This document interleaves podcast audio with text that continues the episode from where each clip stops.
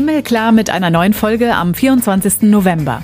Im katholischen Podcast geht es heute um das Lichterfest, das die Jüdinnen und Juden acht Tage lang feiern. Am Sonntag beginnt Chanukka und steht für viel Licht, Wärme und Hoffnung in dieser dunkelsten Jahreszeit.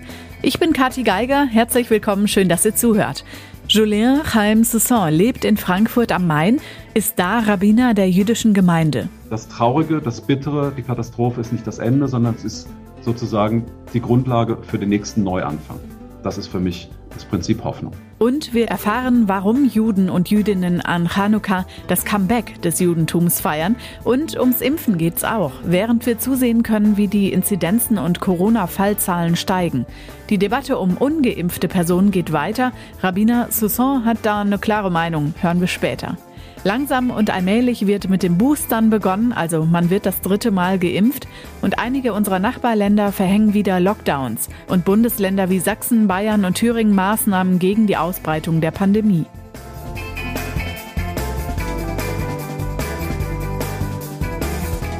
Darum geht's unter anderem auch in den Neuigkeiten aus der katholischen Welt in dieser Woche.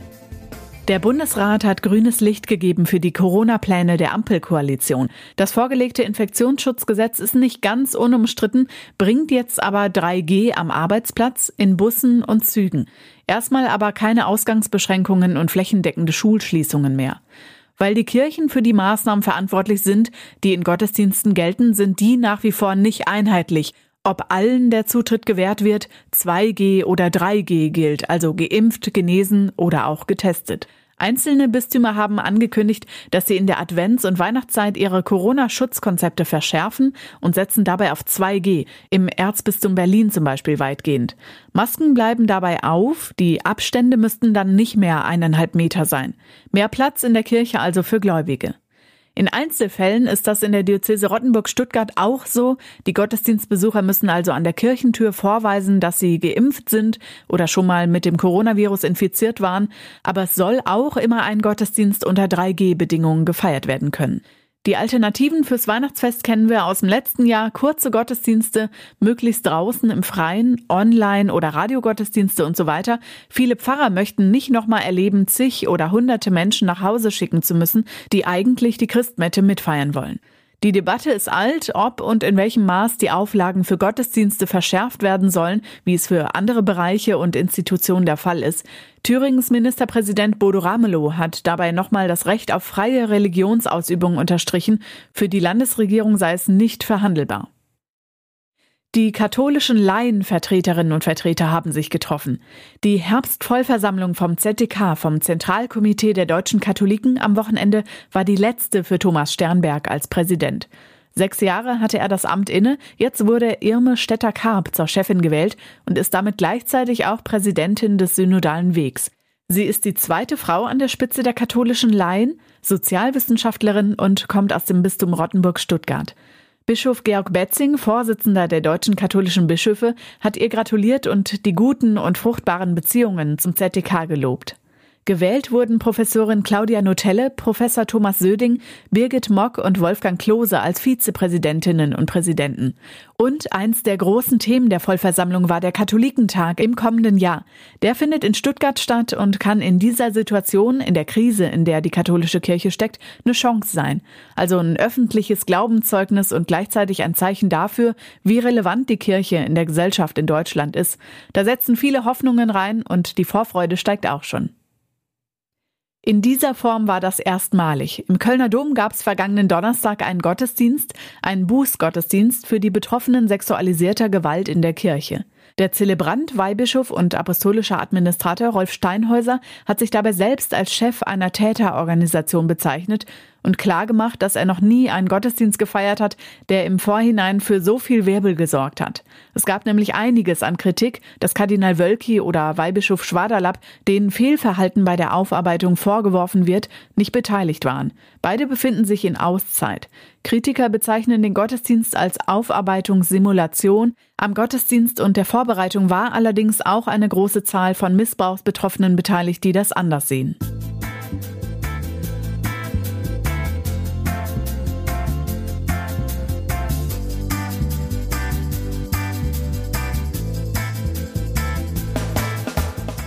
Heute spreche ich mit dem deutschen orthodoxen Rabbiner Julien Chaim Soussin. Herzlich willkommen. Guten Tag, Frau Geiger. Sie stecken genauso wie wir alle in der Pandemie und wir stehen gerade vor wieder ansteigenden Inzidenzzahlen. Irgendwie ein bisschen beklemmt, wenn wir so in Richtung Winter gucken. Wie kommt das bei Ihnen in der jüdischen Gemeinde in Frankfurt an? Ja, ich denke, das kommt so an, wie es überall ankommt. Ähm, dass wir uns natürlich, dass man enttäuscht ist, dass vor allem diejenigen, die sich äh, haben impfen lassen und das auch zweimal gemacht haben, ähm, dass man eben doch feststellt, dass der Schutz nicht so groß ist, wie man am Anfang gehofft hat. Aber ähm, nichtsdestotrotz ist also, glaube ich, der Anteil derer, die bereit ist, dann aber auch sich boostern zu lassen und weiter auf die Impfung zu vertrauen, der ist doch relativ hoch, vielleicht höher als insgesamt in der äh, Bevölkerung. Wir haben ähm, auch den einen oder anderen Arzt in der Gemeinde, der also auch immer wieder in privaten Gesprächen nach den Gottesdiensten nochmal erklärt und äh, aufklärt, bisschen Werbung dafür macht. Ich glaube, das hilft schon sehr. Und ich äh, selber bin zum dritten Mal schon geimpft als einer der frühen, weil ich auch mit vielen Menschen Kontakt habe und ich kann es nur empfehlen. Ich würde mir wünschen, dass noch viel mehr Menschen es tun, denn ähm, die Wahrscheinlichkeit, dass eben der Virus irgendwann eben doch klein gehalten wird, vielleicht gar sogar ausstirbt, ist eben nur gegeben, wenn es eben möglichst viele Menschen tun. In der Vergangenheit hat es funktioniert mit anderen Krankheiten, also hoffentlich auch hier. Sie sprechen von Aufklärung. Das heißt, da geht auch irgendwie das Medizinische mit dem Religiösen zusammen? Unbedingt. Also ähm, Judentum ist ja sehr ähm, affin, was Wissenschaft insgesamt, aber vor allen Dingen auch Medizin, Medizinethik angeht. Ähm, wir haben schon ausdrücklich in der Tora ja den Hinweis, dass wir bei Verletzungen Menschen heilen sollen. Also Gott hat uns die Fähigkeit gegeben, Dinge auch äh, wissenschaftlich sozusagen ähm, Krankheiten zu begegnen oder auch Verletzungen behandeln zu können. Also ist es geboten, das zu tun. Liebe deinen Nächsten wie dich selbst beinhaltet eben auch, ähm, die beste medizinische Behandlung zukommen zu lassen. Also warum sollten wir uns verweigern? Gott hat uns die Fähigkeit gegeben und dann sollen wir die gefälligst auch nutzen. Wie reagieren Ihre Gemeindemitglieder auf solche Unsicherheiten? Können Sie da ein bisschen Sicherheit geben, auch beispielsweise durch Gottesdienste? Und müssen Sie sich dabei einschränken bei den Gottesdiensten? Ja, die Gottesdienste im Judentum hat so eine mehrfache äh, Problematik. Das eine ist, dass wir ähm, ähm, aus orthodoxer Sicht dürfen wir am Schabbat keinen Strom aktiv nutzen. Ja, also wenn ein Licht angeblieben ist, schon seit Freitagabend, dann ist das in Ordnung. Dann darf ich natürlich im Licht sitzen, ähm, aber ich darf es nicht an- oder ausmachen. Das heißt, ich kann auch nicht zoomen oder eben andere Mittel nutzen, um mich zu streamen beim Gottesdienst. Das heißt, es geht nur in der Anwesenheit. Also bis auf den ersten Lockdown haben wir versucht, trotzdem Gottesdienste aufrechtzuerhalten. Und ähm, das dann eben mit Abständen, mit Maskenpflicht. Zwischendurch haben wir nicht gesungen. Also mit sehr starken Einschränkungen, um wirklich ähm, das Hygienekonzept beizubehalten. Aber das wirkt sich natürlich trotzdem auch auf die Zahlen an. Wir sind quantitativ sehr viel weniger als vor der Pandemie. Aber nichtsdestotrotz haben wir Gottesdienste, die funktionieren. Wir haben seit kurzem haben wir die kleineren Synagogen wieder eröffnet, ähm, wo auch natürlich strenge Hygienemaßnahmen beibehalten werden. Aber man merkt so ein bisschen, ist doch, die Leute sind immer vorsichtiger und ähm, die Zahlen, die, ähm, die gehen so ähm, rapide bergab. Jetzt wird es wahrscheinlich noch mal ein bisschen verschärft, weil wir auch da sehen, ähm, jetzt wird es noch mal schlimmer. Und da erwarte ich eigentlich auch, dass es noch mal weniger Menschen werden, ähm, die kommen. Und ich kann nur hoffen, dass es, wenn es dann hoffentlich bald vorbei ist, dass wir die Menschen auch daran gewöhnen, dass es wieder mit Gottesdienst gehen soll. Ich höre dabei raus, dass es natürlich bei den Schabbat-Regeln auch keine Ausnahmen gibt in einer ja so katastrophalen Situation wie einem Lockdown oder einer Pandemiesituation. Was halten Sie von Lösungen wie, wenn man jetzt den Stream schon mal am Freitag anschalten würde, damit Samstag gestreamt werden könnte und auch die Menschen, die nicht in die Synagoge kommen können, am Gottesdienst teilnehmen könnten? Ja, also es wird immer wieder über alle möglichen Alternativen gesprochen. Ich habe Kollegen, die machen tatsächlich Freitagabend einen Gottesdienst bevor der Schabbat beginnt mhm. und äh, streamen den dann auch, damit man so ein bisschen das Gefühl hat, dabei zu sein. Das ist natürlich dann schon technisch machbar. Was aber eben nicht geht, ähm, zumindest im orthodoxen Judentum, ist tatsächlich am Schabbat selber das, ähm, den Stream laufen zu lassen, um dann live parallel sozusagen zu Hause zu, mitzuschauen. Da gibt es dann Prioritäten. Was ist wichtiger? Es ist möglich, auch zu Hause zu beten, eingeschränkt, nicht mit all den Möglichkeiten, mit all den Gebeten, die man im Gottesdienst hat, wenn man ein Quorum von zehn Männern hat. Ähm, aber es ist eben möglich. Und das heißt, lieber halte ich den Schabbat ein und habe ein eingeschränktes Gebet, als dass ich den Schabbat breche, um dann letztendlich durch diesen äh, Bruch etwas zu erreichen, was dann ähm, gar nicht den Zweck erfüllt, nämlich das Gebot zu erfüllen, ähm, korrekt zu beten. In ein paar Tagen steht ein nächstes, jährlich wiederkehrendes jüdisches Fest an. Chanukka feiern Sie acht Tage lang, das Lichterfest. Welche Einschränkungen müssen Sie auch in diesem Jahr hinnehmen oder können Sie das Fest mit allem, was Sie vorhaben, feiern? Ja, das ist natürlich auch ein ähm, bisschen anders als sonst. Also gerade in der Schule, wo wir natürlich viele, viele Schulklassen haben und normalerweise in der Aula zusammen alle Schüler zusammenfassen. Ähm, auch da muss man schauen, dass wir dann A in den Klassen feiern, dass wir B ähm, auf dem Schulhof feiern. Auch hier in der Gemeinde werden wir das so handhaben, dass wir eine große Feier machen werden, eben draußen, damit wir die Abstände einhalten können und ähm, auch da möglichst viele Hygieneregeln haben. Aber gerade Chanukka ist ja natürlich ein schönes Fest, weil es das Lichterfest in der Dunkelheit im in der dunkelsten Zeit im Winter auch immer darauf ausgerichtet ist, dass wir sozusagen das Prinzip Hoffnung hochhalten und dass wir ähm, uns von der Dunkelheit auch nicht Angst machen lassen, sondern darauf hoffen, dass nicht nur am Ende des Tunnels Licht ist, sondern wir selber auch schon ein bisschen Licht in die Welt tragen. Stärkt das die Menschen genau in diesem Punkt, ja, Licht in die Welt tragen, auch ähm, jetzt in ihrer Zuversicht, was die Pandemie angeht? Ich hoffe schon. Das ist ja wirklich das Prinzip, dass wir nicht nur an Chanukka, aber besonders an Chanukka sehen. Es ist ja wirklich das Fest der Hoffnung. Chanukka ist die Erinnerung daran, dass vor ähm, über 2200 Jahren kamen assyrische Hellenisten, kurz sagt man einfach die Griechen, ähm, kamen nach Israel und haben den Juden verboten, ihre Religion auszuüben. Und unter anderem wurde im Tempel eben auch eine Zeus-Statue aufgestellt, also die typischen jüdischen Gebete, Gebote wurden nicht mehr gehalten, sondern eben anderen. Und ähm, nach einer Rebellion wurde das zurückerobert nach mehreren Jahren. Und schließlich wollte man auch den siebenarmigen Leuchter, die Menorah im Tempel an, äh, wieder anzünden. Und dafür braucht man aber ganz spezielles Öl mit ähm, sozusagen dem Koscherstempel drauf. Und äh, man hat nur noch ein kleines äh, Fässchen gefunden, ein Krüglein, wie man mhm. immer sagt. Und das hätte eigentlich nur für einen Tag gereicht. Es dauert aber acht Tage, neues Öl herzustellen. Und so ist ein Wunder geschehen. Man hat das am ersten Tag angezündet. Es hat acht Tage gereicht und dann hatte man neues Öl. Und aufgrund dieser Erinnerung, dass man dieses Öl angezündet hat und dass das Öl für acht Tage gereicht hat, feiern wir heute Chanukka. Acht Tage lang wird also ein Kerzenständer, auch normalerweise im Fenster, dass man es von draußen sehen kann, ähm, angezündet. Jeden Tag ein Lichtlein mehr, ähm, sodass wir von eins bis acht gehen. Diese Kerzenständer haben aber neun Arme, weil eine Kerze dafür da ist, die anderen anzuzünden. Also ein neunarmiger Kerzenständer, weil acht Tage lang der siebenarmige Leuchter der, im Tempel gebrannt hat. Das ist, das ist die Grundidee. Da steckt aber natürlich ganz viel drin. Zum einen steckt da natürlich drin, was ich schon gesagt habe, nämlich, dass wir Licht in die Welt bringen, dass die Hoffnung das Prinzip Licht enthält. Aber steckt noch was anderes drin. Denn wir feiern ja an Chanukka, dass der Tempel wieder eingeweiht worden ist. Wir feiern sozusagen das ähm, jüdische Comeback ähm, nachdem das Judentum komplett ähm, unterdrückt werden sollte. Und wir sagen, nein, wir überleben das aber doch. Wir feiern, dass ein Ölkrüglein gefunden wurde. Warum ist denn noch eins übrig? Weil nach der Zerstörung doch immer etwas übrig ist, mit dem wir wieder neu aufbauen können. Und schließlich gibt es eine großartige Diskussion im Talmud, als dann nämlich knapp 200 Jahre der Tempel wieder zerstört wurde, nämlich diesmal von den Römern.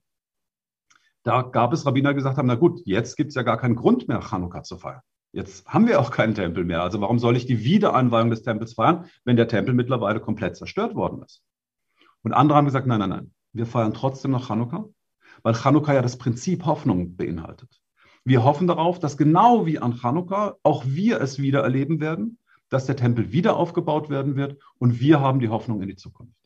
Und insofern wird Chanukka bis heute überall in der Welt gefeiert. Und das eigentliche Wunder von Chanukka, so sagen es einige meiner Kollegen und auch ich, äh, besteht darin, dass wir überhaupt heute noch überall auf der Welt Chanukka feiern. Das ist sozusagen das Symbol des jüdischen Überlebens, dass wir uns trotz der Katastrophen, der Tragödien, die der Welt uns umgeben, dass wir trotzdem nicht aufgeben. Es gibt noch etwas ganz Nettes an Chanukka. Die assyrischen Hellenisten oder kurz die Griechen haben ja viel erfunden. Die sind ja großartig. Die haben die die Philosophie und die Mathematik äh, revolutioniert und die haben natürlich auch äh, in der Literatur etwas geschaffen, eine so neue Gattung sogar, die Tragödie beispielsweise. Und das Interessante ist, dass genau dieser Aspekt macht es deutlich, gegen was das Judentum sozusagen stand. Die Tragödie ist ja sozusagen die Idee, dass der tragische Held ähm, gar keine Lösung hat, keine positive Lösung. Es gibt kein Happy End. Es ist mhm. nicht möglich, egal wie ich mich entscheide. Am Ende ist die Tragödie. Und das Konzept gibt es eigentlich im Judentum nicht. Sogar auf Hebräisch, wenn wir übersetzen, die Tragödie auf Hebräisch heißt Tragedia. Also es ist ein Import, sogar der Begriff wurde importiert, weil im Judentum gibt es natürlich tragische Momente, es gibt äh, schreckliche Situationen, Katastrophen, die das Judentum begleitet hat. Aber es gibt nie ein Ende, das sozusagen das Judentum beendet. Es gibt immer eine Hoffnung danach. Es gibt immer ein Wieder neu. Das heißt, die Tragödie endet mit dem traurigen Ende. Das Judentum hört nie mit traurig auf. Sogar die Wochenabschnitte werden so eingeteilt, dass man selbst mit irgendwie die Sinnflut, aber es kommt dann noch, ah, und dann ist aber der und der geboren, es kommt noch was Gutes. Also man hört immer mit was Positivem auf. Und das ist für uns ganz wichtig, dass wir diese Idee von Hoffnung haben. Und es ist auch etwas, was wir im Laufe der Jahrhunderte immer wieder feststellen. Ähm, nach der Zerstörung des Zweiten Tempels zum Beispiel durch die Römer, da äh, wurde der Talmud geschrieben. Nach den Pogromen im Mittelalter, da gab es ähm, jüdisch-philosophische, gesetzliche Werke, gab es äh, unglaublich schöne Gedichte, die wir bis heute im Gottesdienst nutzen. Also die Kreativität hat natürlich gelitten, aber auch wieder sich neu erfunden, trotz all der Verfolgen, trotz der Katastrophen, bis hin zu der Shoah. Drei Jahre später wurde der Staat Israel gegründet. Also es ist kein Ende. Die, das Traurige, das Bittere, die Katastrophe ist nicht das Ende, sondern es ist sozusagen die Grundlage für den nächsten Neuanfang. Das ist für mich das Prinzip Hoffnung. In diesem Jahr wird also vom 28. November bis 6. Dezember dann Hanukkah gefeiert. Inwiefern ist es Ihnen wichtig, auch diese Symbolik nach der Zerstörung ist immer noch was übrig, auch an andere Menschen, vielleicht nicht jüdischgläubige Menschen weiterzugeben? Beziehungsweise Sie sitzen als Mitglied im Beirat der Rabbinerkonferenz und sind auch da natürlich tätig in Ökumene zu Katholiken und Protestanten beispielsweise in Deutschland. Wie viel Ökumene wünschen Sie sich da? Das ist ein sehr schönes Thema. Vielen Dank für die Frage. Ich glaube, dass ähm, gerade Chanukka ist äh, für mich sehr bedeutsam wenn es darum geht, wie wir miteinander umgehen. Was nämlich die ersten Griechen, sogenannten, nämlich unter Alexander dem Großen, noch verstanden haben, ist, dass wir sozusagen leben und leben lassen, also verschiedene Kulturen, auch äh, verschiedene Arten, Religion zu praktizieren, zugelassen werden können, toleriert werden, kam dann in der Nachfolge, in der nächsten Generation, also der Vertreter in Israel, hat das ja dann verboten, hat gesagt, ihr müsst alle so sein wie wir und hat sozusagen seine persönliche Sicht des Universalismus den Juden übergestülpt. Universalismus im Sinne von, wir sind alle gleich, wir sind alle frei und wenn wir alle gleich sind, dann dürft ihr nicht anders sein. Ja, dann ist eure, euer Individualismus nicht gern gesehen. Ihr dürft nicht extra sein. Ihr habt nicht was anderes, ihr müsst so wie alle. Ähm, und ich glaube, das ist etwas, was wir lernen müssen, weil das etwas ist, was wir immer wieder erlebt haben und was letztlich in allen Kulturen, Ländern zur Ausgrenzung führt. Wir sind die Leitkultur. Wir sind die, die es richtig machen. Die anderen, die Fremden, die, die kommen rein, die wollen irgendwie was von uns wegnehmen und wir lassen nicht zu. Gerade in den letzten Jahrzehnten haben wir gelernt, wie wichtig es ist, multikulturelles, multireligiöses nicht nur einfach zu erdulden. Das mag ich eigentlich nicht, was der da macht oder sie da macht. Aber ich, naja, ich bin halt tolerant und dann ertrage ich das. Die Welt besteht aus Unterschieden. Das ist ja das Schöne daran. Wer möchte schon in einem Orchester sitzen äh, oder im Publikum von vor einem Orchester, das nur aus Triangeln besteht? Oder wer, wer macht eine Fußballmannschaft nur aus Torhütern? Also der Unterschied, das ist ja das Großartige an uns. Weil wir anders sind, haben wir eine besondere Würde und die trägt dazu bei. Das ist ja das Schöne an der Welt und das ist das, was wir sicherlich ähm, auch miteinander verbinden können. Auch die Chanukia oder die Menorah, also die Kerzenleuchter, ist auch ein Symbol dafür, dass eben die Kerzen jeweils einzeln brennen aber insgesamt doch für mehr Licht und mehr Wärme sorgen. Also genauso wie wir jeder einzeln sind, anders und unterschiedlich, ähm, sind wir doch vielleicht gemeinsam in dem, was wir beabsichtigen, nämlich eben Licht und Wärme in die Welt zu bringen. Und das können wir natürlich weit über die Grenze der eigenen Religion oder der eigenen Familie hinaus tun. Nehmen Sie persönlich wahr, dass diese Anfeindungen zunehmen? In Deutschland, vor allem bei Ihnen in Frankfurt? Wir stellen fest, dass der ähm, ich sage mal, es gab immer eine Dunkelzimmer von Antisemitismus, die uns bekannt war, weil sie erhoben worden ist über verschiedene Statistiken, immer wieder bekannt war.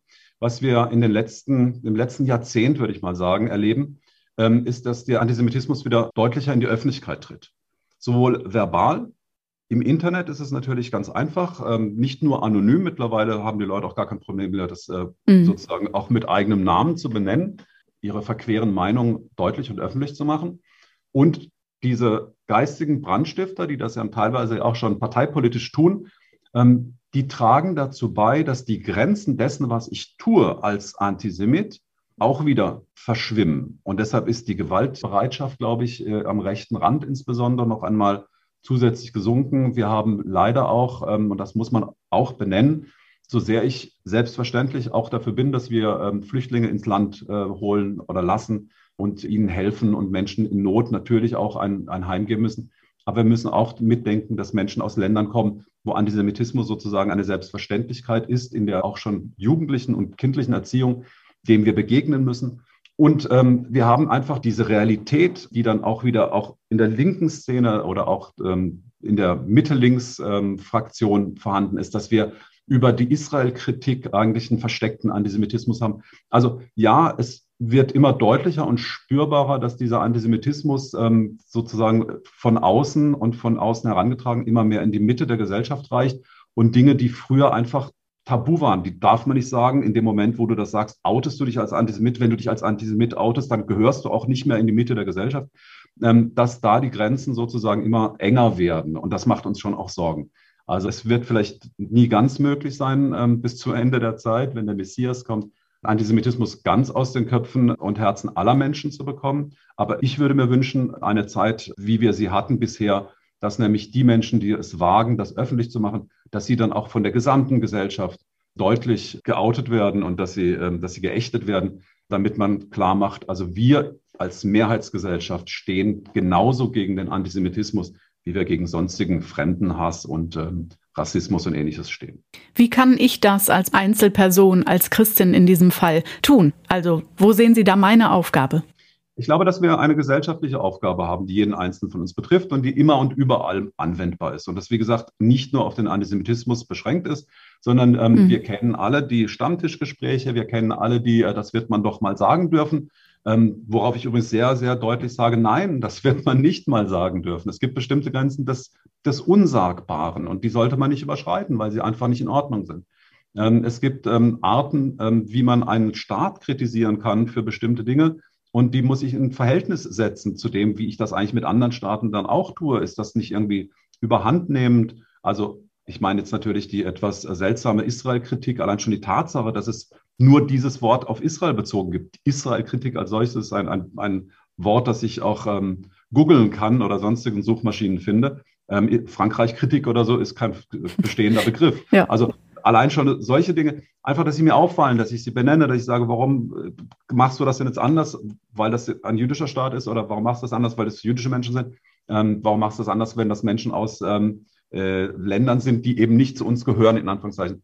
Und so weiter. Also ich glaube, dass wir da einfach deutlich machen müssen, das möchte ich nicht hören. Ich brauche auch nicht irgendwelche ähm, äh, lustigen Comic-Witze oder so, wenn sie ähm, Grenzen überschreiten, wenn sie menschenverachtend sind. Und da kann jeder, glaube ich, mitteilen. Ich muss nicht bei jedem irgendwie ein Lohl hinten dran tun, ähm, wenn ich dann aber letztendlich auf Kosten von Menschen lache, denen es vielleicht, ähm, die, die ausgegrenzt werden in dem Witz oder ähnliches mehr. Also ich glaube, da kann wirklich jeder dazu beitragen, dass wir das sind, worauf Deutschland stolz sein darf, dass wir gelernt haben aus der Shoah, dass wir ähm, ein Selbstverständnis haben, dass wir unser, unsere Kultur anderen nicht überstülpen wollen, dass wir ähm, offen sind, dass wir unsere Demokratie aber dann genauso wehrhaft auch verteidigen.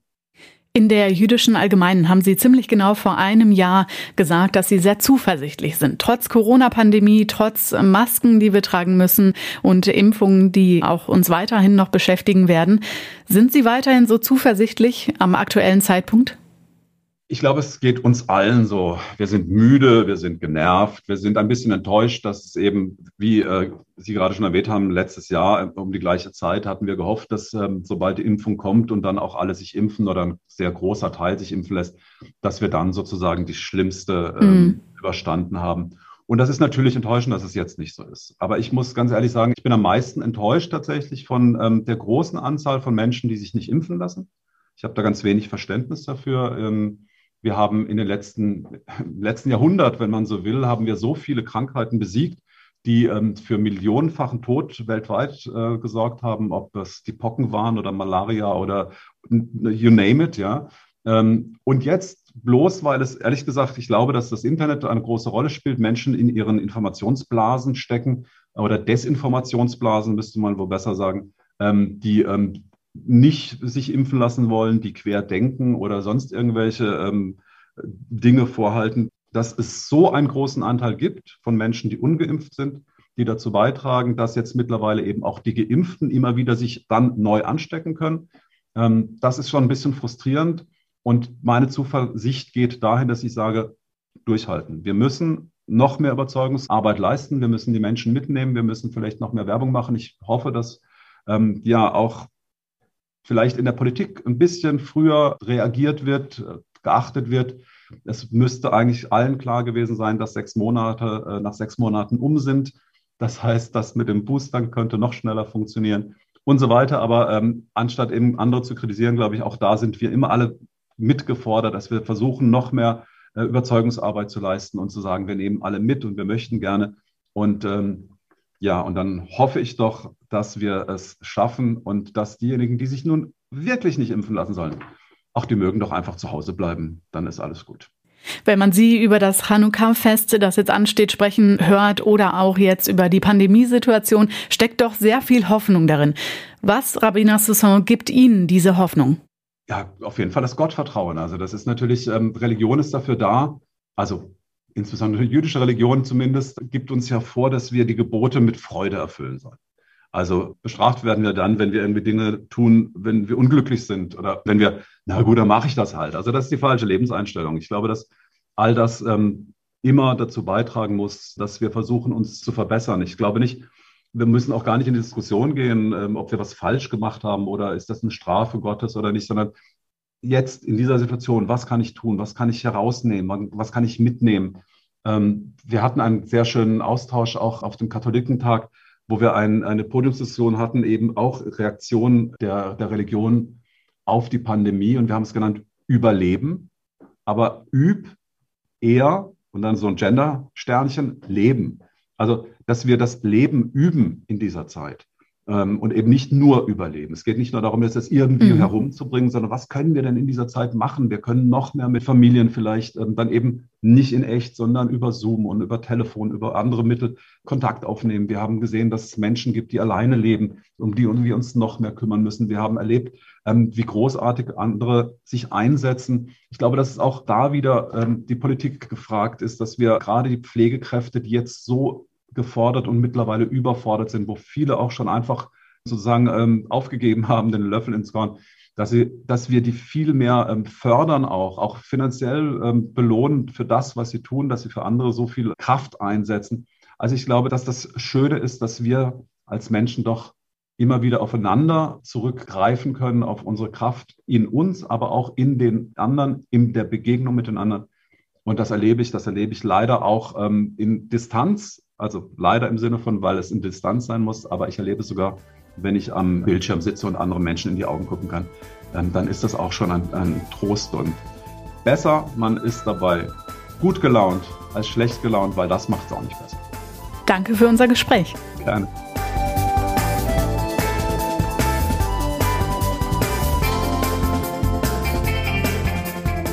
Übrigens wird für Hanukkah vor dem Brandenburger Tor in Berlin am Freitag auch in diesem Jahr ein achtarmiger Leuchter aufgestellt, etwa so zehn Meter hoch. Der wird dann jeden Tag während des jüdischen Lichterfests entzündet. Irgendwie sehr passend finde ich auch, dass dieses Jahr, wo wir 1700 Jahre jüdisches Leben in Deutschland feiern, der Beginn von Hanukkah am Sonntagabend und der erste Advent der Christen zusammenfällt. Ich bin Katharina Geiger. Für heute sage ich Tschüss, macht's gut. Lesen könnt ihr die Gespräche, die wir hier führen, übrigens auch auf katholisch.de und domradio.de. Und auf dem Laufenden bleibt ihr über Instagram, Twitter und Facebook, wo ihr Himmelklar auch findet. Nächste Woche hat Renato Schlegelmilch im Himmelklar-Podcast ein spannendes Interview mit Beatrice von Weizsäcker für euch, die zum Katholizismus konvertiert ist, sprich trotz aller Skandale jetzt katholisch geworden ist.